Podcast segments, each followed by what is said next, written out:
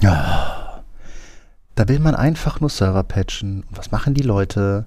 Sie pimmeln auf den RDS-Maschinen rum und melden sich nicht ab. Claudia, kannst du mir bitte eine GPO dafür bauen, dass die Leute, die in einer Leerlaufsitzung sind, nach fünf Minuten, ach, macht drei Minuten, einfach rausgeschmissen werden? Ja, zu gerne.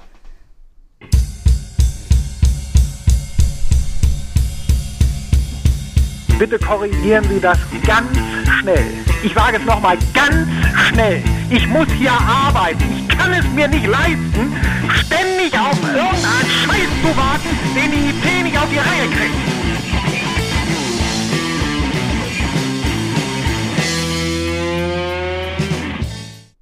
Und ich kann es mir nicht leisten, auf Anwender zu warten, bis sie sich bequemen, dann doch mal abzumelden. Ja, du hast ein Wartungsfenster angekündigt. genau, und dann werden Ganz sie einfach. einfach. von der Kiste getreten. Ja, ist so, ist so. Ja, herzlich willkommen zur Folge 14 vom Wartungsfenster Podcast. Ich bin die Claudia. Und ich bin der Patrick. Hallo. Hi. Ja, äh, ne, ist ja wieder soweit. Es ist wieder die Zeit im, Monat. Genau. Genau, Patches sind gerade raus. Gerade wird überall fleißig gepatcht. Ja, entsprechend, was hast du denn am Wochenende so gemacht? Also, es gibt, man muss das Wochenende teilen. Äh, Das, der eine Teil vom Wochenende war Serverpatchen, das andere, der andere Teil vom Wochenende war mit der Familie in Zülpisch am See in der Sonne braten. Ja, schön. Ja, also ich hatte da Schatten. Ja, das ist wichtig. Ja, dieser hässliche Tagstern. Ich bin auch äh, quasi ohne Sonnenbrand aus der Nummer rausgekommen. Dank, Aber dank Strandmuschel. Dank Strandmuschel, ja. Und ähm, ich habe sie am Ende des Tages sogar zusammengefaltet. Hey. bekommen. Ja. Gab es Applaus? Weil ich weiß, wie schwierig das ist. Also es ist kein Sarkasmus. Ähm, Ja, es ist schon, also ich finde das interessant, wie man auf die Idee kommen kann, mit Hilfe von acht Bildern und äh, drei Sätzen ähm, jemandem zu erklären, wie man diese Sandmuschel wieder zusammenfaltet, weil du holst sie ja quasi aus dieser Tasche raus, dann fliegt sie auseinander und steht dann da. Und dann denkt man sich so, okay, wie will man sie äh, wieder zusammen? Aber es sind halt ein paar Handgriffe und ich glaube, wenn man das einmal raus hat, wie rum man das Ding drehen muss und in sich verwinden muss, dann Ja. äh, passt das wieder. Aber äh, ganz ehrlich, wer das Ding erfunden hat, ich schmor doch einfach in der Hölle. ja, und es ist wie immer RTFM, ne? Ja, übrigens, ja, RTFM, dann versuch mal bebildert und ähm, mit ein paar Sätzen zu erklären, wie man ein Tretboot rückwärts wieder in irgendeine Parkbucht reinbekommt. Es ist auch gar nicht so einfach. Mm, Okay, habe ich mir nie Gedanken zu gemacht. Äh, Habe ich auch nicht, als ich das Ding rückwärts wieder in diese Parkbucht reinsetzen musste. Ähm, Kinder sind da nur bedingt hilfreich bei. Ähm, aber auch das hat wieder funktioniert. Insofern, ähm, es war ein recht erholsames Wochenende. Gestern war es ja noch zwar sonnig und warm, aber heute ist es ja einfach nur ekelhaft. Also zumindest äh, hier in Köln. Wir nehmen an einem Montag auf. Ähm, es ist warm, es ist schwül. Der Ventilator hier hinter uns in unserem kleinen Studio, ähm, ja, wirbelt hier einfach nur ein bisschen die Luft rum. Gut, dass du diesen Ventilator erwähnt hast, weil ich hätte ihn sonst gar nicht bemerkt, dass der an ist. Ja, wie war denn dein Wochenende? Äh, ja, auch. Äh, auch ein bisschen. Ich habe DCs gepatcht. Du hast Exchange, glaube ich, gepatcht, ne? Ja, ich hatte einen vergessen. Du hattest einen vergessen. Ich hatte einen beim Kunden vergessen. Das kommt davon, wenn man so viele Exchange-Server hat, da fällt schon mal einer hinten rüber. Nein, ganz so schlimm war es, glaube ich, nicht. Ja, ähm, jetzt muss ich aber ein Geständnis machen. Ich muss ein Geständnis machen. Und zwar ist mir völlig entfallen, ähm, dass Microsoft den Hyper-V-Server in Server 2022 abgekündigt hat. hm, Düdüm. Ist schon ein bisschen länger bekannt. Hast, hättest du den gebraucht jetzt, oder? Nein, ich bin nur über die dämliche Begründung von Microsoft gestolpert, ähm, was sie denn den Kunden empfehlen, ähm, wenn sie Hyper-V ausprobieren möchten. Sagt, ja, dann teste doch einfach äh, Azure Stack HCI, hast ja 180 Tage Testzeitraum, kannst du damit ausprobieren. Ähm, also den Hyper-V-Server 2019, den soll es wohl weitergeben, ähm, aber äh, halt in 2022 wird es diesen kostenlosen Server-Core nicht geben. Das lässt sich wohl am ehesten vergleichen mit dem äh, Free Hypervisor von VMware. Mhm. Ähm, ich meine, klar, wenn man das Ding mal ausprobieren will, ist das ganz nett. Äh, für einen Business-Einsatz ist das nicht geeignet. Ähm, aber äh, in dem Zusammenhang auch gestolpert äh, Server Essentials ähm, mit Server 2022. Oh ja. Ähm, äh, ich meine, fragt man sich auch so, okay, wo brauchst du das? Weil das Ding ist irgendwie begrenzt auf eine CPU mit maximal 10 Kernen, ähm, irgendwie Mhm. maximal 25 User. Ähm, aber äh, interessant, kalt sind komplett inkludiert und das Ding ist Mhm. halt rotzebillig. Ne? Mhm. Also beziehbar Kleinst, über OEMs. Ne? 250 Euro, da kann man eigentlich nichts sagen. Äh, wobei du hast dann, ich hatte dir das ja schon, äh, ich hatte dir das ja direkt erzählt, Mhm. äh, diese tolle Neuigkeit und du hast dann auch da wieder etwas sehr Lustiges ausgegraben. Ja, wenn man sich die Doku von Microsoft anguckt zu Windows Server Essentials, dann lautet einer der ersten Sätze, äh, ja, ungefähr so sinngemäß, ähm, wenn Sie überlegen, in Windows Server Essentials einzusetzen, dann erwägen Sie doch mal den Einsatz von Microsoft 365. So im Sinne von, ja, lass doch mal den Kram, wir wollen das eigentlich alle nicht mehr. äh, und guck mal, ob du nicht diese Umgebung mit äh, Microsoft 365 abbilden kannst. Wenn man jetzt diesen Teilsatz nimmt, lass das doch mal und überleg dir, ob du den Kram wirklich willst, dann trifft das ziemlich genau auf den mhm. Small Business Server von Microsoft zu. Der Small Business Server, ne? Das so, das, Vom Vertrieb geliebt, ja, von der Technik genau. gehasst. Ja, ja, ganz genau. Ich habe es äh, offen gesagt, ich habe nur zweimal, das reicht mir aber auch, nur zweimal damit zu tun bekommen. Ähm, das heißt, äh, danach äh, wurde das eh eingestellt, das Produkt. Nee, also ich hatte da tatsächlich schon zu NT4-Zeiten meine Finger oh dran und selbst damals war das Ding schon äh, pure Pain in the ass. Insofern, ähm, ich trauere diesem System definitiv nicht nein, nach. Nein, ähm, aber es ist doch so, jede Empfehlung, die Microsoft selber ausgesprochen hast, ist, wo installierst du einen Exchange-Server oder einen SQL-Server oder einen SharePoint oder sowas. Äh, sie widersprechen ja in, in diesem Produkt per se all ihren eigenen Empfehlungen. Genau, es war halt alles, ja und ich meine, Microsoft hat ja auch gesagt, na, so bis 50, 75 User, so die Ecke. Ich glaube, später waren dann sogar über 100 User damit supported. Mhm. Und ich denke mir jetzt mal, Alter, du hast dann auf einer Mühle alles laufen und da tun mhm. dann irgendwie 50, 80, 100 User drauf rum. Mhm. Das kann nicht gut gehen. Mhm. Ähm, und äh, also meine gegangen, persönliche oder? Erfahrung mit SBS ist doch immer, wenn die Dinger laufen, laufen sie. Wenn du damit Probleme hast, dann bist du einfach am Arsch. Ja, und wenn du das Ding migrieren musst, dann sowieso. Also insofern, ähm, ja, wobei das ist, also das richtet sich ja dann teilweise dann, also zumindest so von den Ressourcen her, würde ich mal eine CPU, zehn Kerne. Was willst du denn da für Physik hinstellen? Ja, das ist übrigens auch weniger geworden. Ne? Also äh, Essentials 2, äh, 2.19 hat noch zwei CPUs unterstützt. Zwei, also zwei Sockets und kein Core-Limit gehabt. Okay, das, also das klingt ja dann schon nach. Äh, wir wollen das jetzt langsam mal, langsamer das, einstellen. Das wir wollen das mal loswerden. Mhm. Äh, der ist auch, der neue ist auch äh, Cloud integriert, sprich du kannst halt auch äh, M365 Objekte aus dem, aus dem Windows Server Essentials Dashboard äh, steuern und konfigurieren. Muss ich das jetzt gut oder nicht gut finden? Ich hoffe einfach immer, dass ich das nie wieder in die Finger kriegen muss. Nee, nee, nee, nee, nee, nee. Also, also klar, ich, es ist nicht vergleichbar mit SBS, aber. Genau, also ich, aber, ne. insofern immer noch interessant, dass Microsoft da tatsächlich sowas, äh, sowas bringt.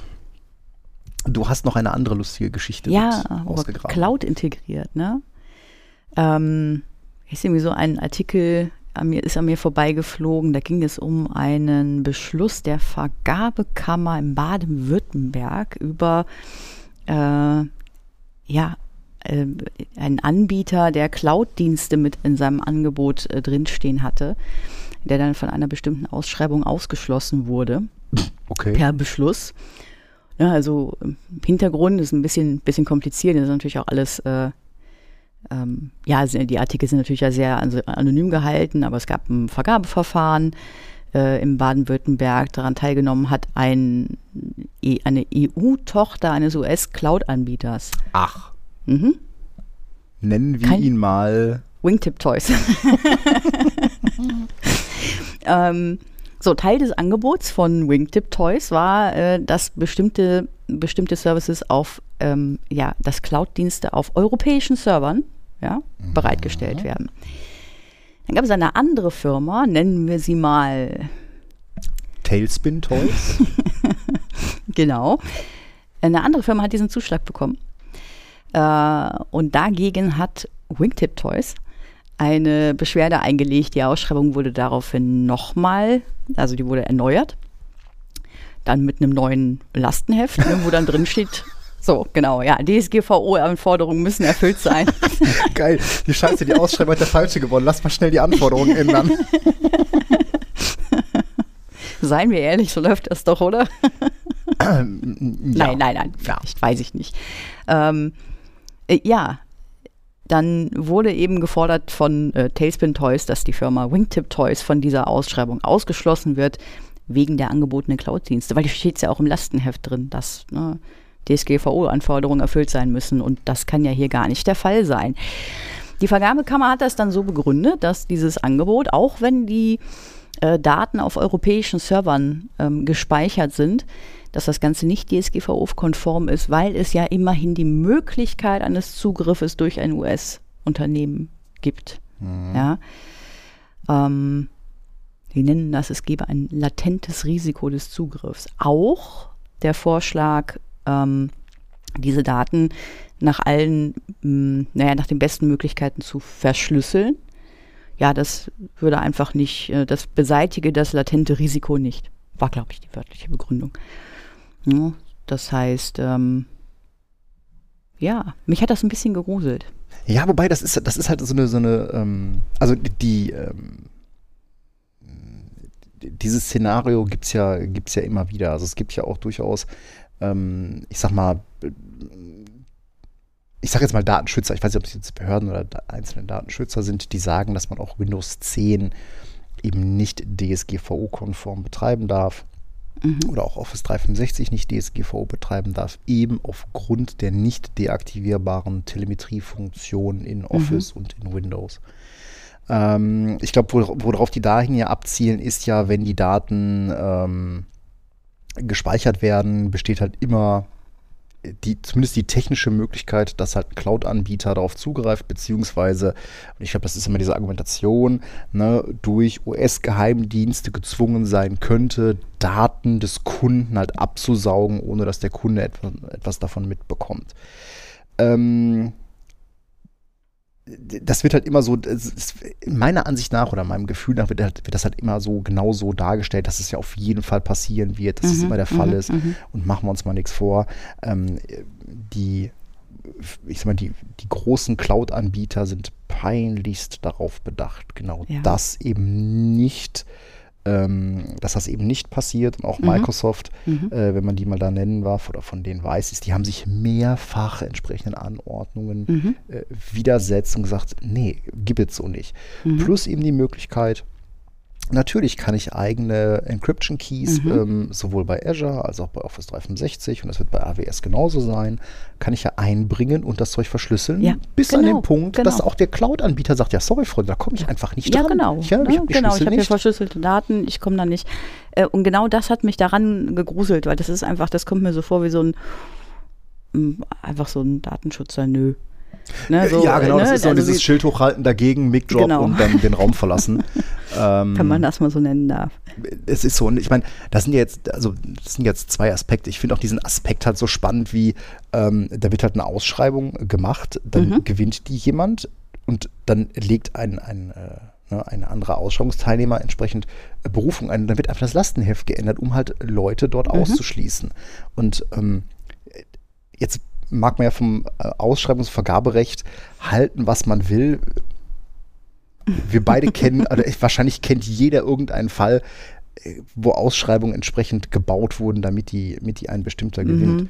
Ähm, sehr lustig an der Stelle übrigens, das bringt mich nämlich zu einem ja. vergleichbaren Thema. Und zwar gab es da mal ähm, einen Fall, wo, naja, nennen wir, nennen wir mal, da hatte Microsoft wohl den, den High Ground äh, und zwar geht es um das äh, Jedi, ähm, um den Jedi Contract. Mhm. Ähm, Joint Enterprise Defense Infrastructure. Das war ein ähm, vom äh, US-Band, äh, US Department of Defense ähm, angesetzter Vertrag mit einem Volumen von ungefähr 10 Milliarden über 10 Jahre. Und es ging einfach darum, dass ähm, das Department of Defense, ähm, wie man so schön sagt, Commercial off the Shelf Komponenten nimmt, Cloud-Systeme nimmt äh, mhm. und das entsprechend für die ähm, eigenen für die eigenen Zwecke einsetzt. Ähm, und jetzt, jetzt muss man das ein bisschen, ein bisschen auseinander ziselieren, aber die Geschichte dahinter ist echt grandios. Und zwar ähm, wurden ganz konkret Amazon, Google, Microsoft und Oracle ähm, angesprochen, entsprechend ein Angebot ähm, abzugeben ähm, Google ist relativ früh nach Protesten der eigenen Mitarbeiter rausgefallen. Es gibt wohl bei Google intern die Policy, ähm, nicht an militärischen Projekten mitzuarbeiten. Mhm. Äh, und nach Protesten von Google-Mitarbeitern hat Google halt gesagt, okay, beteiligen wir uns da halt einfach auch nicht weiter dran.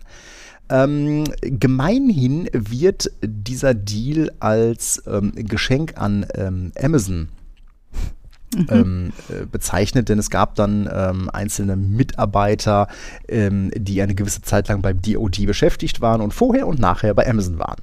Mhm. Ähm, und in, ähm, das war dann so Mitte 2019, ähm, kam dann halt äh, Donald äh, Trump daher und hat dann gesagt, also zum damaligen Zeitpunkt sah es sehr danach aus, dass Amazon diesen Auftrag bekommt und im August 2019 sagte Donald Trump, nö. Ähm, möchte ich nicht. Ähm, Trump hat so ein bisschen Beef mit äh, Jeff Bezos, weil Jeff Bezos ist ähm, äh, Besitzer der Washington Post und die Washington Post, äh, die schreibt halt nicht so nett über den, über den Donald. Ähm, und insofern ähm, wurde das Ganze dann entsprechend ähm, halt äh, auf Eis gelegt. Äh, Amazon ist dann halt mehr oder weniger rausgeflogen und schlussendlich bekam dann wohl im Oktober 2019 Microsoft ähm, den Auftrag. Also dagegen hat dann Amazon wiederum ähm, dann wohl äh, einen Gerichtsbeschluss erwirkt. Äh, das Ganze lag dann wieder auf Eis. Währenddessen ist Microsoft dann wohl hingegangen, hat dann schon Zeug aufgebaut und hin und her. Ähm, schlussendlich ist das Ganze nie in den Betrieb gegangen. Nie. Und jetzt sind wir an dem Punkt, wo das ganze Jedi-Projekt quasi abgeblasen wird Aha. und man ein neues, äh, genannt äh, Joint Warfighter Cloud Capability Projekt äh, aus dem Boden stampft äh, und das Ganze dann wohl erneut aufgleist. Ähm, das ist im Prinzip im Großen das Ganze, was wir gerade im Kleinen beschrieben haben. Wenn der Falsche gewinnt oder die falschen Leute da am Rad drehen, dann ähm, kriegst du den Auftrag einfach nicht. Ja, oder man meldet es einfach um. Es gibt einfach einen neuen Namen und dann ist gut. Ist so, ne? Ja. Dann äh, bring, kriegt das mhm. Kind einfach einen neuen Namen und alles ist gut. Mhm. Apropos neuer Name, neues Microsoft Partnerprogramm. Jetzt, äh, mir geht gerade auf, dass vielleicht äh, sich Leute da draußen gefragt haben, was wir da eben gemacht haben mit den Wingtip Toys und den Tailspin Toys. Ja, googelt das einfach mal. Ihr werdet, äh, werdet äh, dann ist die Frage beantwortet. Fabricam ja, war aber nicht dabei, oder? Nee, da hätten, da hätten wir ja, ja, nee, ich brauche ja zwei Firmen und es sind immer die, die beiden, die beiden Firmen, die fusionieren. Äh, wir, wir erklären es kurz. In den, in den Prüfungen von Microsoft kommen sehr, sehr oft Szenarien vor, in denen man dann bestimmte äh, Fragen beantworten muss, wie man ein bestimmtes Ziel in einem Projekt erreicht. Ja, und da ist dann häufig, da gibt es diverse Firmen, neben Contoso, die wohl jeder kennt, äh, gibt es noch die Fabrikam und äh, tatsächlich und ich glaub, die beiden, die, ne? die beiden, genau, die, die fusionieren immer Wingtip Toys und Tailspin Toys. ist auch eine Never-Ending Story. ja, genau. ja, aber Microsoft Partnerkondition war ja doch gar nicht so schlimm, ne? Also wir hatten ja letztes Mal ein bisschen davon erzählt und dass die äh, ganz, ganz furchtbar sind. ja, wir äh, haben auch schon wieder Prüfungen gebucht. Ja, wir haben schon wieder Prüfungen gebucht. Meine Kreditkarte war schon wieder schwer am Glühen. ähm, aber die sind gar nicht, gar nicht entweder haben sie sie nochmal geändert oder ich habe von Anfang an irgendwas übersehen. Jedenfalls gibt es da Tracks, die wir, die wir locker schaffen können, wenn wir denn die Prüfungen machen. Wir prokrastinieren schon wieder rum, ne? Ah, furchtbar. Ach, ganz schlimm. ah. Wobei die HPE finde ich, find ich schwieriger. Ähm, ja, aber ich glaube, das ist auch wieder so typisch für uns beide, ne? dass wir dann, wenn wir mehrere Prüfungen zur Auswahl haben, dann immer so die, die wir eigentlich machen müssten, ja, die, die weniger Spaß macht halt. Die wird halt. Ja, wobei ganz ehrlich, ich habe äh, in dem Study Guide, äh, ich meine, du hast es ja auch direkt entdeckt, so, ne? Du hast so ein Study Guide von, von äh, HP Enterprise, irgendwie Seite 3, das Bild, was da abgebildet ist, passt schon wieder nicht zum Kapitel ja. und du denkst dir, Alter, ja, das darf doch nicht das muss ich sagen, manchmal frage ich mich schon bei, bei HP Press, ob die, ob die überhaupt gegengelesen werden. Das ist manchmal, ist das also absurd, Qualitätskontrolle machen die da wahrscheinlich ja. nicht, ne? Genau, tief durchatmen. ich meine, gut, beim Prokrastinieren, wir haben auch immer was zu tun, weil gab jetzt ja gerade, ne? Schön Patches, August 2022. Ja, klar. Ja, klar. Und es war mal wieder ein lustiges äh, Potpourri an schlimm und schlimmer. Oh, ja. mhm, genau. Ich glaube, die Zahl, die diesmal genannt war, sind 100, über 140 ja. äh, Sicherheitslücken über alle, ja gut, über alle Produkte, ne? aber es war wieder eine nennenswerte ja, Zahl. Ja, aber ich glaube, das war dann schon so Windows 10, Windows 11, Server 20 16, 19, ja, 22. Ja, ja da gab es ein paar Schmankerl drin, ja. Na, ne, also klar, jetzt ja, haben sie mal dieses, ähm, diesen Flaw im äh, Diagnostic, Diagnostic haben sie gefixt. Äh, ihr erinnert euch, ne? In, äh, das war ja diese Office-Geschichte von ja, Ja, genau, wo aus Office-Dokumenten Code aufgerufen werden konnte mit Hilfe des. Haben das nicht schon mal gefixt? Der offizielle Fix ist jetzt draußen. Es gab doch diesen Workaround dafür. Ja, ich meine nicht die GPOs. Ich meine, da gab es schon vor ja? War das nicht die Folge, wo ich noch das, äh, den Vorspann vorgeschnitten habe, weil während wir aufnahmen quasi der Patch rauskam? Ja, vielleicht war das so ein, äh, Ach so, so, inzwischen. so ein Hotfix, den sie, den sie jetzt mitgenommen haben in das Ach, kumulative jetzt haben sie es ordentlich gefixt. Ja, das kann Ja, jedenfalls steht es nochmal drin. Genau, und ähm, äh, auch sehr schön war ein, äh, eine Lücke, eine Remote Code Execution im äh, SMB-Client äh, und Server-Teil mit einem CVS von 8,8. Ja, genau, aber korrigier mich, ich meine, das betraf nur in Anführungsstrichen äh, Windows 11. Ja, stimmt. Mhm. Ja, also Windows 10 war davon zumindest nicht betroffen. Ähnlich äh, gab es einen Flaw und der hat äh, sage und schreibe 9,8 bei Oh. der CVV, äh, äh, CVS SV3. Ähm, und der betrifft, glaube ich, nur Windows Server 2022. NFS ist das. Ja, wobei ich mich auch immer frage, wer benutzt denn das Subsystem for Unix äh, unter Windows? Also ganz ehrlich, ich habe, na ja, ich habe das schon im Betrieb gesehen, aber äh, Mhm. Windows als NFS-Server missbrauchen, ich glaube, da gibt's, ähm, das fühlt sich, das äh, Windows als NFS-Server verwenden fühlt sich schmutziger an als ein Linux mit Samba. Also quasi als File-Server für, äh, für Windows. Stimmt, es ist was dran. Ne? Ja gut, und Ja. dann äh, war natürlich auch Exchange. Exchange äh, ganz Exchange war vorne mit dabei. Genau, irgendwie sechs, sechs Lücken, äh, drei davon äh, kritisch.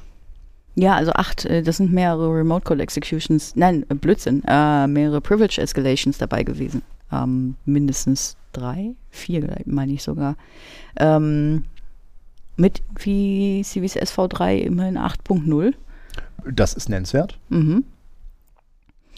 Und äh, ja, die sind alle gefixt. Sternchen.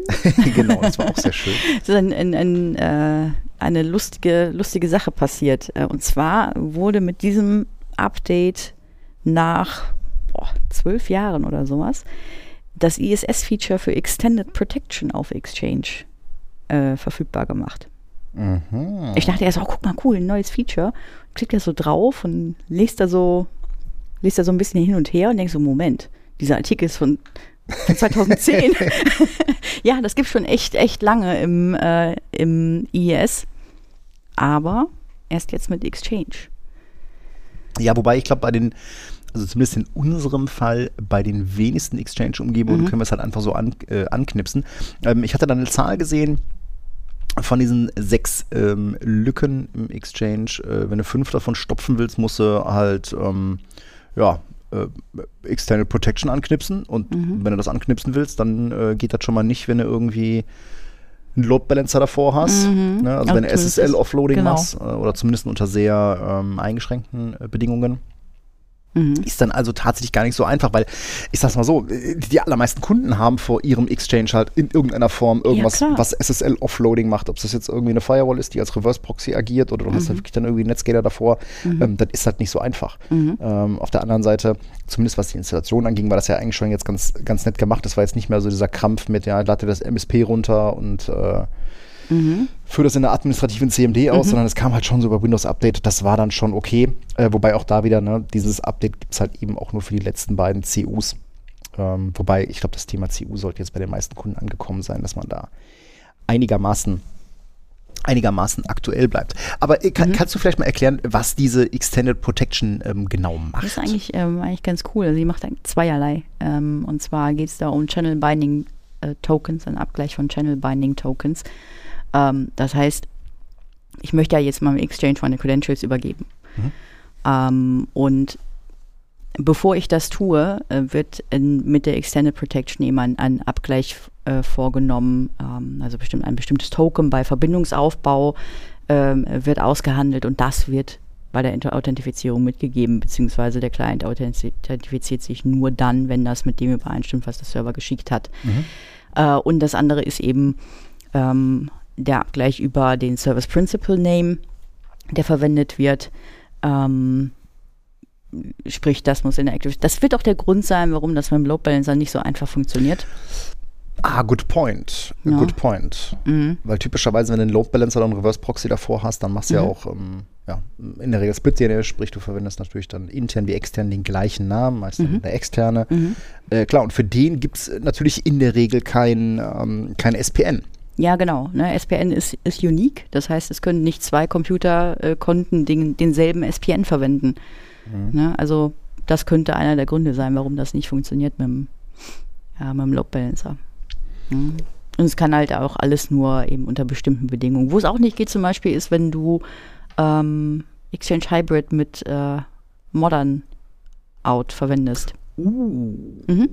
Das ist natürlich auch insofern hässlich, als dass du gerade in kleineren Umgebungen ja eben keinen dedizierten Exchange hast, auf dem mhm. du ähm, den ganzen äh, Hybrid-Kram mhm. äh, oder über den du diesen ganzen Hybrid-Kram laufen lässt. Ne? Also wenn du quasi deine Exchange On-Prem-Umgebung an deine Exchange Online-Umgebung mhm. mhm. ähm, anbindest. Das ist tatsächlich was, was wir zumindest in dem Umgebung, wo wir eine DAC haben, relativ häufig machen, dass wir mhm. dann halt abseits der DAC einen Exchange-Server hinstellen, der dann diese Aufgabe dediziert, äh, dediziert übernimmt. Ähm, aber klar, wenn du kleinere Umgebungen hast, Single-Server-Umgebungen, hm, dann hast ja, du halt in der Ja, Regel gut, wobei Modern Out oder Modern, äh, Modern Hybrid machst du ja, wenn du ähm, deinen Exchange nicht von extern erreichbar hast. Das heißt, da kommt ein kleiner, kleiner Agent drauf. Genau, du hast halt nur Outbound-Kommunikation. Genau, ne? und mhm. der ist das, dann ist das, äh, das ein Problem. Das geht dann nämlich eben nicht. Ja, aber äh, gefühlt ist es auch wieder so, ne, jetzt ähm, der August war jetzt wieder ziemlich patchreich, ne? Klar, wir hatten natürlich damit Exchange zu patchen, äh, wir hatten natürlich dann auch äh, Windows genug zu patchen, also die, die Patch-Welle äh, rollt ja gerade quasi bei, bei allen Kunden. Mhm. Ähm, interessant auch nochmal ne, so diese Diskussion immer, ja, so Server automatisiert patchen oder halt mhm. dann doch per Hand. Mhm. Ähm, also ich sag mal so, wenn du eine ja, niedrige zweistellige Anzahl Server hast, dann kannst du das vielleicht noch mit Hand machen, aber wenn, es, ja. wenn du mehr hast, dann ähm, geht es ja schon fast gar nicht mehr, mhm. wenn es nicht ähm, automatisiert machst. Und was passieren kann, äh, wenn man nicht patcht, äh, musste leider ein, ein Automotive-Laden oh, ja. ähm, äh, feststellen, auch eine, ähm, eine, eine Geschichte auf Bleeping Computers, äh, die mich doch sehr amüsiert hat, weil die ist schon ein bisschen, ein bisschen strange. Und zwar äh, wurde ein ähm, ja, Automobilzulieferer im äh, Dezember 21, ähm, ich sag mal, ähm, infiltriert. Ähm, und zwar ähm, wurde da wohl über einen sogenannten Initial Access Broker. Äh, hört sich erstmal ziemlich harmlos an, Initial Access Broker, aber Fakt ist, das sind die Läden, die halt dann Zugänge in Unternehmensnetze verhökern im Darknet. Mhm.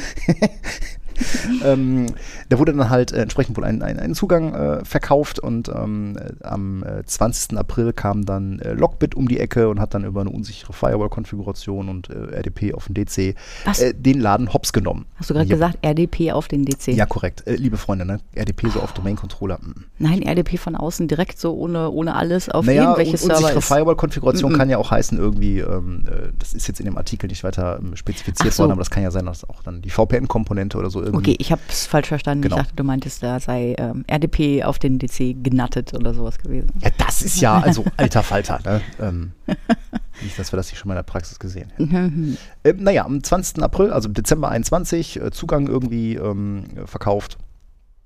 Äh, 20. April äh, 22 kam Lockbit um die Ecke, 1. Mai kam Hive um die Ecke. Und Black Hat kam am 15. Mai um die oh, Ecke. Also schön im 14-Tages-Rhythmus. Ja, ja, pass auf, pass auf. So, Lockbit und Hive haben dann am 1. Mai äh, angefangen, ihre eigene Malware per äh, PSExec ähm, äh, zu deployen. Ähm, zwischen den Deployments lang ungefähr zwei Stunden. Lockbit war zuerst da, dann kam Hive. Also Lockbit hat Zeug verschlüsselt und Hive kam dann um die Ecke und hat dann bei Dateien, die eben noch ähm, nicht vollständig verschlüsselt waren oder äh, schon verschlüsselt waren, dann gesagt, okay, dann nehmen wir nochmal mit. so, und jetzt kommt was sehr Lustiges. Am 15. Mai, zu dem Zeitpunkt, lief die komplette Incident Response Pipeline bei dem Kunden.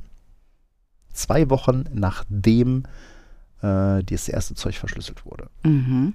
kam Black Hat über den gleichen Zugang wie Lock, äh, Lockbit und Hive nochmal in den Laden rein oh. und haben nochmal angefangen, irgendwie äh, sechs Server mit Malware zu versorgen.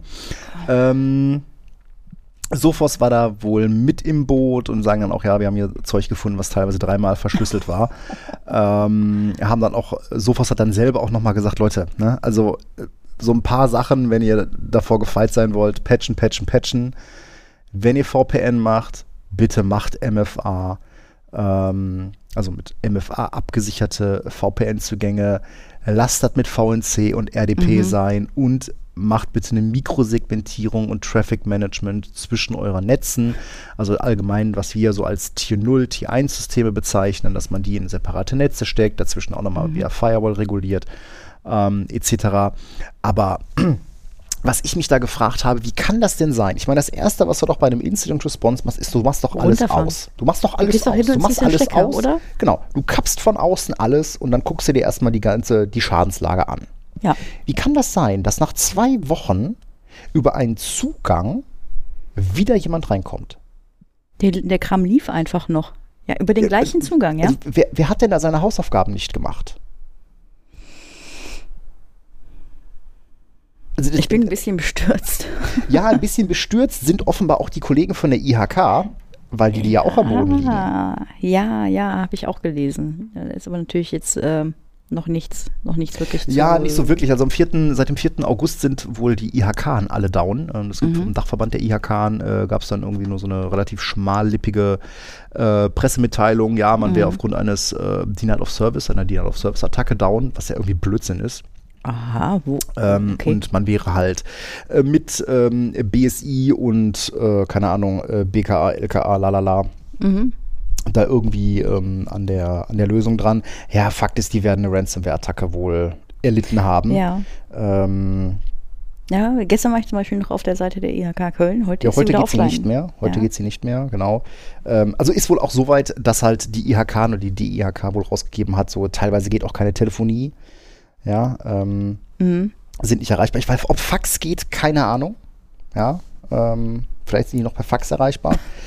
ähm, äh, wie gesagt, wir wissen also sehr schmallippige Pressestatements. Ähm, also ich kenne ja einige äh, Leute bei der IHK, GFI, dem IT-Dienstleister der IHK, aber ähm, da ist halt auch äh, klar, Schweigen im Walde und selbst wenn ich da mehr wüsste, dürfte ich sie nicht erzählen. aber Jungs, wenn ihr das hört, äh, ne?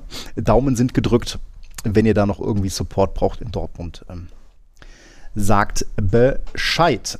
So, jetzt haben wir wieder ausgiebig die News äh, beplaudert. Aber ich habe News? schon. Ich Oder war das schon plaudern? beides. Es okay. war beides. Gut. Aber ich habe gesehen, du hast ein, äh, ein sehr schönes äh, Thema nochmal noch mal mitgebracht. Ja, wir hatten da, ich glaube, letztes Mal so ein bisschen von, hatten das, glaube ich, so ein bisschen angeschnitten.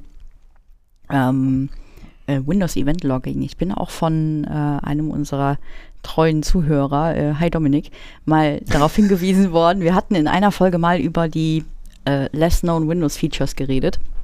Ja, und er hat sich ein bisschen darüber mokiert, dass ja, wir das. was heißt mokiert, aber er hat angeregt, ja, das ist eigentlich auch ein Feature, das man brauchen kann. Und äh, ne, das glaubt man ja erstmal nicht, wenn man so.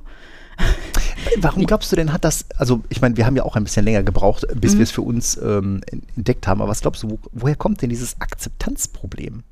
Naja, arbeite mal mit der MMC, such da mal was. Also benutzt mal die Suche in der MMC. Ja, so, dann hast du ähm, PowerShell-Module, die es können. Unglaublich träge. Ja, auch da gibt es aber inzwischen neuere. Ähm, das heißt, einfach mal ab und an mal auf Dinge, die man eigentlich abgeschrieben hatte, nochmal einen Blick drauf werfen. Manchmal können sich da auch noch Warum Dinge tun. fühle ich mich jetzt spontan an, an unsere Teamsunterhaltung von heute Vormittag erinnert. Weißt du, um PowerShell ging? Genau, vielleicht weil ich, weil ich dir PowerShell-Code gezeigt habe im Sinne von, guck mal hier, ich habe eine Melone getragen. Oder wie ich so schön geschrieben habe, guck mal hier, Meister, ich habe diesen eckigen Block rund gefeilt. Wenn das das Ziel war, den rund zu feilen, dann ist doch alles gut, mein Jung. Ähm. Ja, ich musste heute mit Erschrecken feststellen, dass äh, for each äh, über ein äh, PowerShell-Array mit 188.000 Einträgen irgendwie nicht die schnellste Idee ist. Ja. kommt, ich habe dann, kommt drauf an. genau, ja, ja, Fun Fact, äh, um das aufzulösen, for each object war dann deutlich schneller. Äh, damit war die gleiche Aufgabe dann irgendwie in zwölf Sekunden erledigt. Mhm. Ähm, ja, aber gut, ich war ein bisschen stolz darauf. Du hast mir freundlich zugenickt und gesagt, hast du fein gemacht. Wir sind das einfach nur beide nicht, nicht gewohnt. Ähm. Genau. Nee, aber du hast ja mit, mit dem, ähm, also, oder was heißt du, du, aber wir setzen ja das, ähm, äh, oder das Log-Forwarding schon ähm, in, in, gewisser Weise ein. Ne? Also ist ja ein bisschen, schon ein bisschen fummelig in der Handhabung. Event, ja, Event-Log-Forwarding so von, von Haus aus. Also sagen wir mal so, ich konfiguriere das, ne? ich setze auf meinem Server, von dem ich die Logs äh, einsammeln will, ähm, setze ich halt ein Ziel, ja, meiner GPO und dann passiert standardmäßig einfach nur folgendes, das läuft in einen Log rein. Das kannst du machen, wenn du von einem anderen Log-Server willst. Hast du fünf, sechs, zehn andere Server, von denen du die Logs einsammeln willst, dann wird das schon extrem unpraktisch, das alles in weitergeleitete Ereignisse zu sehen. Mhm. Also Ja. typischer Use Case, den wir da ja immer wieder kennen, ist das Security Log von Domain-Controllern eben weiterleiten. Ja, ganz genau. Security Log von Domain-Controllern, äh, N- NTLM zur Auswertung, NTLM-Logs, äh, um da mal so zu sehen, was Sache ist, oder ähm, äh, LDAP-Ereignisse etc. Und das kannst du eigentlich nur dann äh, sauber sortieren, wenn du da ähm, dir eigene, eigene Logs für anlegst. Ja, und jetzt äh, habe ich ein bisschen hin und her probieren müssen, bis ich überhaupt einen richtigen Weg gefunden habe. Ähm, Ende vom Lied ist, es gibt ein sehr einfaches PowerShell-Modul dafür. Ähm, das ist, äh, Moment, wie hießen die noch? E WEC. WEC Event Log, genau. PowerShell-Modul WEC und E- Event Log, also einfach ne, Install Module, das heißt, gibt es auf der PowerShell Gallery äh, Install Module WEC Event Log und damit kann man sich dann ähm, eigene, eigene Logs anlegen. Klar geht das auch über Registry und dies und das und äh, unhandlich. Mhm. Äh, oder Third-Party-Produkte gibt es auch, die das machen. Ähm, aber ich fand jetzt, das ist der Weg, der ist am Genau, also da kannst du dann theoretisch für, für, wenn jetzt, wenn wir beim Beispiel bleiben, ne, Security Log vom DC weiterleitet, machst du für jeden deiner DCs Mhm. ein weiteres Event Log und dann lässt du die Sachen dahin forwarden. Genau, du kannst auch Ordner machen. Also die findest du dann unter Anwendungs- und Dienstprotokolle, ne, im normalen Event-Log, äh, findest du die dann wieder, ne, keine Ahnung, machst du mal, keine Ahnung, WIC für Windows Event Collection und dann darunter DC1, DC2, DC3 äh, und darunter dann Security. Also das, äh, Mhm. das lässt sich damit ganz gut organisieren. Ja, und dann äh, gibt es natürlich noch die Abfrage von dem Ganzen, wenn du das Ganze nämlich auswerten willst mit ähm, ja, automatisiert irgendwelche Reports daraus machen, ähm, die kannst du ja nicht mit dem Get-Win-Event abgreifen, was man so klassischerweise, Mhm. entschuldige bitte, ich meinte Get-Event-Log, das klassische. Ähm, klassisch sage ich deshalb, weil das auch ähm, Abgelöst. wird. möglicher, genau, weil das einfach Also du fragst dann diese weitergeleiteten Logs mit Get äh, Win Event Genau, ab so und nicht herum, mit genau. Get Event Log. Das ist das alte Ich Legacy. bin in der Zeile verrutscht, Ja. genau. Ähm, genau, äh, Get Event Log ist das Legacy und Get Win Event ist das neuere. Und wenn ihr es ganz schick haben wollt, dann nehmt das direkt mit PowerShell 7, Mhm. Weil da kann man nämlich mit der Filter-Hash-Table noch sehr viel mehr machen. Also mit dem Parameter Filter-Hash-Table, da gibt es dann zum Beispiel den Provider-Name von dem Log an oder den Log-Name oder ähm, eine bestimmte ID und so weiter. Und mit PowerShell 7 hast du da eben noch weitergehende Attribute, die in XML drinstehen. Also ne, du hast ja XML-Attribute in so einem Event, zum Beispiel Target Ja, genau. Username. Ne, Wir ke kennen alle Genau. quasi die XML-Ansicht dieses Events, kann man oben mit so einem Tabreiter mal umschalten. Ganz ne? genau, Mhm, ne? Und alles, was da so drin steht, das kannst du mit PowerShell 7 auch als Named Attribute abfragen. Das Mhm. heißt, ich kann zum Beispiel abfragen, äh, where Target Username gleich Administrator. Ne? Also Wenn man Beispiel- rausbekommen will, wo meldet sich denn überall genau. noch der Administrator an? Ganz Ja. genau, ganz genau. Ne? Und Sehr das schön. geht halt vorher auch nicht vor PowerShell 7. Mhm. Deswegen sehr, sehr praktisch. Genau, also ähm, ne, da vielleicht so noch zur, ähm, zur Erklärung äh, PowerShell 7, also die PowerShell Core, wenn du jetzt einen Windows Server standardmäßig installierst, ist da halt ähm, die klassische PowerShell drin, 5.1 Mhm. irgendwas. Bei den aktuelleren Servern ähm, PowerShell Core musst du halt nachinstallieren. Mhm. Den Link dazu können wir aber ähm, in die Show Notes reinschmeißen. Ja, und dann hattest du ähm, auch mal wieder sehr lustig, du bist ja hier unsere, äh, 800, unsere, unsere 802.1x-Tante. Hast dich mit Windows 11 amüsiert. Ja, aber ich habe mich, ich habe mich vertan. Also ich muss, ich glaube, ich habe das auch mal hier irgendwie im Podcast erzählt. Windows 11 und äh, EAP MS Chub V2. Ja, Erinnerst du dich? nein. Nein, okay. Ich habe die Behauptung aufgestellt, ich muss sie jetzt direkt als äh, falsch darstellen, äh, dass Windows 11 kein äh, EAP MS Chub V2 mehr macht. Punkt. Jetzt können wir natürlich das auch für uns behalten, ne? also auch hier ne, Zuhörer, behaltet das einfach für euch, wenn ihr EAP TLS durchbringen wollt. Erwähnt es einfach Was ihr nicht, wollt. was ihr sowieso wollt. Also, ähm, ich bin damals dem Problem nicht nachgegangen. Wir hatten so einen, einen Kunden, der hatte zwei Windows 11 Rechner und die konnten plötzlich nach einem Update auf dem NPS keine, äh, keine Authentifizierung, keine Port-Authentifizierung mehr machen. Ähm, das wird im Nachgang wird das mit den Ciphern zu tun haben. Ähm, es gab auch diverse kleinere, ich nenne es mal Bugs, äh, was äh, 802.1x äh, in der Implementierung von 802.1x in Windows 11 angeht. Zum Mhm. Beispiel ist mir ein lustiger Artikel begegnet, dass Always On VPN äh, gescheitert ist. Aus demselben Grunde, der da lautete,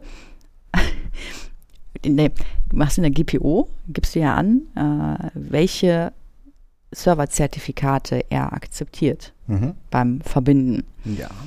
Und das ist plötzlich case-sensitive geworden. Ne? Das heißt, wenn du jetzt sagst, hier radius.contoso.com ist mein, dann muss der Servername, der da drin steht, äh, also exakt Also quasi So der im Zertifikat Servername stehen. im Common Name im Zertifikat. oder genau. im, im Subject Alternative Name. Ganz genau. Okay. Ja, äh, das klingt so, das klingt so falsch, ne? Aber es ist plötzlich case-sensitive geworden. Da, da gibt es einen kleinen Artikel zu, können wir auch mal verlinken. Ähm, manche berichten auch, sie mussten mit der TCP-UDP-Checksum äh, Offloading-Einstellung spielen, um das zum Fliegen zu kriegen. Also Ja, das Ja, ist, äh, also ist auf jeden Fall problembehaftet. Ja, ich meine, das ist also diese TCP-UDP-Checksum Offload deaktivieren als Problemlösung. Das ist fast so gut wie, ja, du musst IP, du musst den Haken bei IPv6 rausnehmen. Also das ist definitiv irgendwie so eine, Ja. äh, Deswegen, wir tun einfach jetzt alle mal so, als hätte ich das alles gar nicht erzählt, dass es also ein lösbares Problem sein wird, sondern wir machen einfach die Flucht nach vorne und wir machen jetzt überall EAP-TLS. Oder? G- Gut, E ERP-TLS macht ja ähm, aus verschiedenen Gründen, ähm, aus verschiedenen Gründen Sinn. Ähm, also das hängt ja allein schon damit zusammen, E ERP-TLS, ne, wie der Name schon sagt, mit TLS ist ja dann eine zertifikatsbasierte Authentifizierung, während ähm, wenn zum Beispiel EAP äh, MS-Chubb V2 zum Einsatz kommt, ähm, da werden ja wieder Kennwort-Hashes durch die Gegend geschickt. Mhm. Und ähm, jetzt muss man eine kleine Brücke schlagen. Ähm, wenn man sich zum Beispiel mit solchen Sachen wie Credential Guard beschäftigt, dann wird man feststellen, dass alles, wo lustig Kennwort-Hashes durch die Gegend Mhm. geschickt werden, auf Mhm. einmal nicht mehr funktionieren. Genau, unter anderem EML bis Chap vor 2. Korrekt. Genau. Ähm, das heißt, einzige Lösung, wenn man äh, Credential Guard aktiviert hat, ist eben der Einsatz von starken ähm, Authentifizierungsmethoden. Mhm. Und das ist zum Beispiel alles, was halt mit einem Zertifikat rumhantiert. Mhm. Ähm, Credential Guard selber ist eigentlich eine, mh, eine ziemlich clevere Sache und ich finde, das ist schon, ähm, das ist schon fast so eine Low-Hanging Fruit, die man auf jeden Fall anknipsen sollte. Zumindest, wenn man sich der, ähm, der Konsequenzen davon ähm, bewusst ist. Also bei Credential Guard ähm, geht es ja darum, dass halt ähm, also eine, ja, ein, äh, in einem virtualisierten Container ein LSA-Prozess läuft, welcher ähm, die aktiven Anmeldedaten ähm, halt schützt. So, das heißt, zum Beispiel, wenn du Credential Guard ja aktivieren willst, dann muss das darunterliegende Client-System, zum Beispiel Hyper-V, supporten. Sollte heute Mhm. eigentlich kein Problem mehr sein, heißt aber auch, da wird Hyper-V angeknipst. Mhm. Weil das ist einfach notwendig, um in diesem Virtualisierungscontainer das entsprechend ähm, äh, ausführen zu können. Ist es nicht auch so, korrigiere mich, wenn ich da falsch liege, wenn ich die Hyper-V-Rolle auf meinem Windows-Client installiere, wird dann nicht automatisch auch Credential Guard angemacht? Nein. Nein? Credential Guard musst du Okay. gesondert, ähm, gesondert aktivieren. Mm, okay. Ähm, äh, heißt dann eben auch, dass die ähm, diese ja, dann durch diesen ähm, virtualisierten Container ähm, äh, geschützten Anmeldeinformationen eben nicht mehr zum Beispiel für NTLM verwendet werden können oder für NTLM ähm, basierte ähm, Authentifizierung oder eben V1. V- nicht generell NTLM, also V1, Ja, V2. meines Wissens nur äh, V1. Ja, weil es ja trotzdem irgendwie Hashes durch die Gegend schicken. Nee, ich V2, glaube ich. Ah, okay. Ah, egal. Naja, auf jeden Fall so auch MS-Job V2, alles was Digit ist, das funktioniert einfach nicht mehr. Gerade SSP. Genau. Mhm. Ähm, es gibt keine. Also eigentlich, ganz kurz, eigentlich ähnlich so wie ein Protected User. Sch- Gruppenmitgliedschaft Protected Users, ne? Mhm. Genau, Mhm. richtig. Ähm, ne, es gibt dann auch keine, keine äh, uneingeschränkten Kerberos-Delegierungen mehr, es gibt keine DES-Verschlüsselung mehr für, bei, beim Einsatz von ähm, Mhm. äh, Kerberos.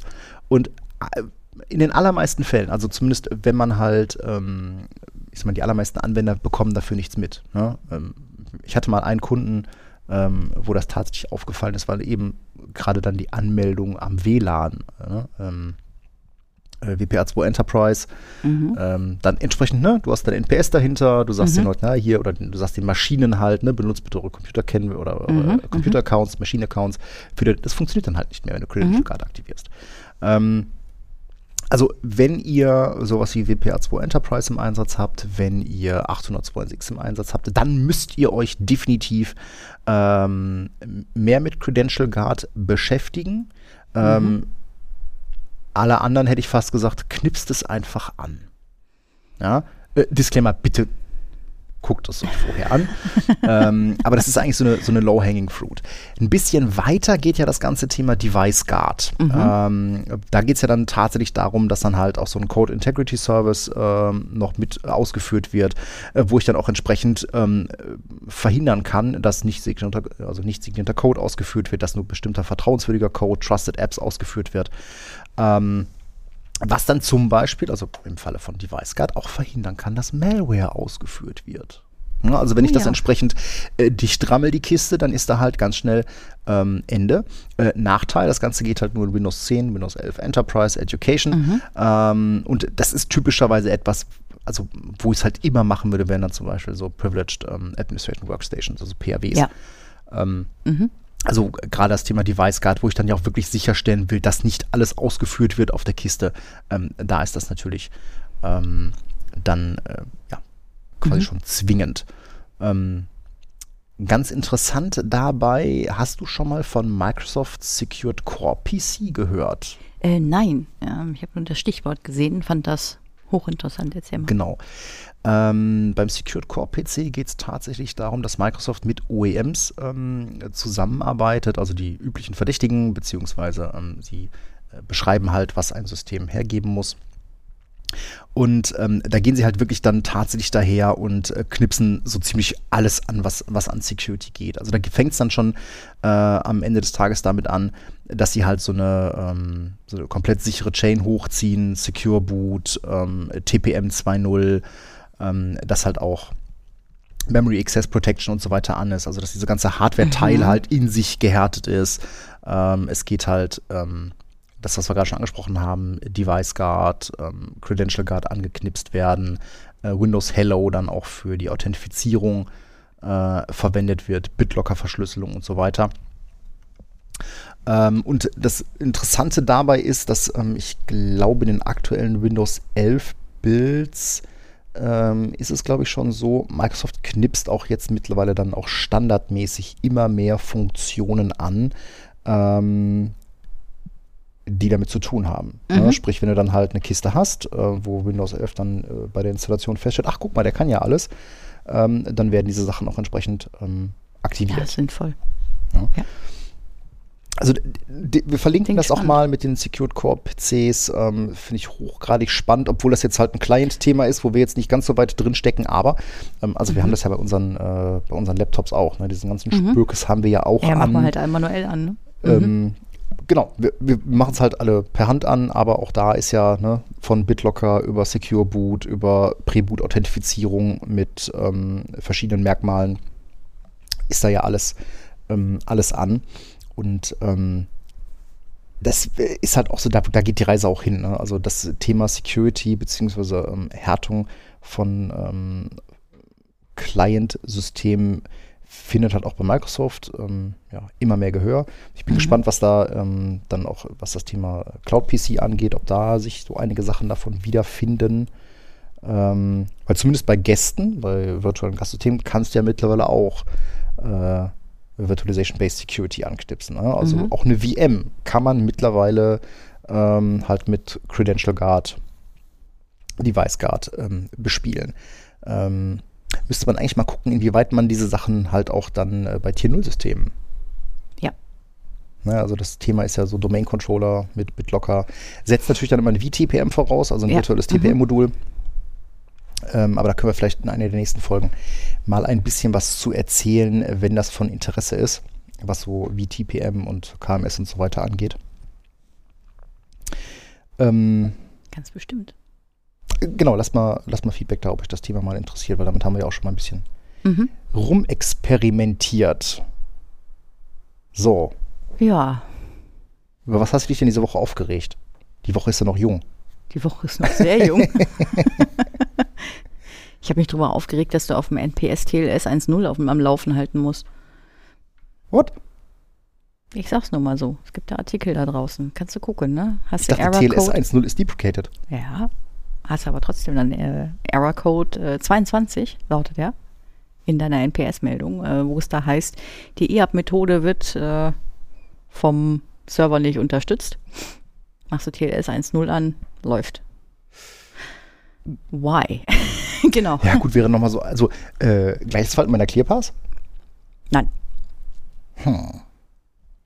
Ja, das klingt ja schon wieder so nach einem, nach irgendwie einem Windows-spezifischen Fuck-up. Ja, NPS ist ja vielleicht auch so ein Produkt, äh, wo Microsoft nicht mehr so richtig Lust drauf hat, oder? Also das Gefühl hat man halt immer häufiger. Ne? Also ich meine, gut, er ist in Windows Server 2022 immer noch drin, ähm, aber ich glaube, seit Server 2016 erzählen sie, dass das Produkt keine Zukunft hat. Ja, ist halt immer noch charmant für so Mini-Installationen, wo du sagst, da will ich jetzt gerade mal hier mein, mein WLAN für meine 150 Leute hier äh, ne, authentifizieren lassen. Mhm. Aber ja, nicht gut skalierbar. Irgendwie macht er keinen Spaß mehr, der NPS. Ja gut, das ist das ganze Thema Policies am Ende. Ne? Mhm. Ja, wobei, also überhaupt so TLS-Sachen ähm, abknipsen bei Windows ist halt auch immer Pain in the Ass. Ne? Also wir hatten es ja schon mal aufgedröselt, da muss man halt so ein paar, paar Klimmzüge machen. Ähm, auf der anderen Seite, ich meine, klar, TLS 1.0.1.1 ist deprecated, ne? man soll ja nur noch 1.2, 1.3 machen, aber also ich, das ist jetzt nicht das erste Mal, dass ich höre, du machst 1.0 aus und irgendwas geht nicht mehr. Mhm. Ne? Also ähm, Das dürfte ja, eigentlich nicht sein. Ja, aber ist nach wie vor so, ne? Also das ganze Thema äh, Drucker zum Beispiel. Also Webinterfaces oder anders gesagt, ne, Webinterfaces von irgendwelchem ähm, Zeug, was so im Netzwerken rumhängt, ob es jetzt USVs sind, ob das Drucker sind oder sonst irgendwas. Ähm, ja, es hat ganz häufig so, dass die, ähm, dass die kein TLS 1.2 und schon gar nicht 1, äh, 1.3 können. Ähm, insofern, hm. Hm. Ja, Ja, ich und bei muss, dir? Ja, ja gut, das Einzige, worüber ich mich aufgeregt habe, war äh, meine eigene Dummheit, äh, dass ich auf sehr schmerzvolle Weise lernen musste, dass äh, for each und for each Object äh, unterschiedlich stark skalieren. ähm, auf der anderen Seite habe ich jetzt äh, einen Dreizeiler zusammen, äh, wo ich dann relativ schnell äh, Receive Connector SMTP-Logs äh, durchfräsen kann, um zu gucken, was denn noch da irgendwie über SMTP einliefert. Ähm, Ja, nett. ja, gut, äh, im Rahmen von Exchange-Migration immer wieder handlich. Ähm, weil Ja, Drucker klar. auch da wieder, Drucker, ne? Drucker, die immer noch Super. an den alten Exchange äh, senden. Äh, ja, genau. Mhm. Ne, weil halt irgendwie kein Hostname drin, sondern IP-Adresse drin Mhm. verdrahtet. Kommt leider oft genug vor. Naja, ich glaube, in diesem Sinne haben wir das äh, aktuelle Geschehen wieder ganz gut zusammengekehrt. Ähm, Mhm. Mir ist warm. Ja, immer noch. Ja, Es wird ich, auch nicht ich, kühler, hatte, ne? ich hatte ja erst noch überlegt, ob wir, äh, ob ich noch für kalte Getränke und Snacks sorgen soll. Auf der anderen Seite muss ich mir dann immer wieder äh, anhören, dass man sowas ja während des Podcasts nicht macht. Äh, zu essen oder zu trinken. Nein, besser nicht. Nein, ich glaube, es wäre auch gerade irgendwie zu warm. Wobei, äh, ich, gut, ich muss ja noch fahren, also äh, mit Alkohol ist auch nicht.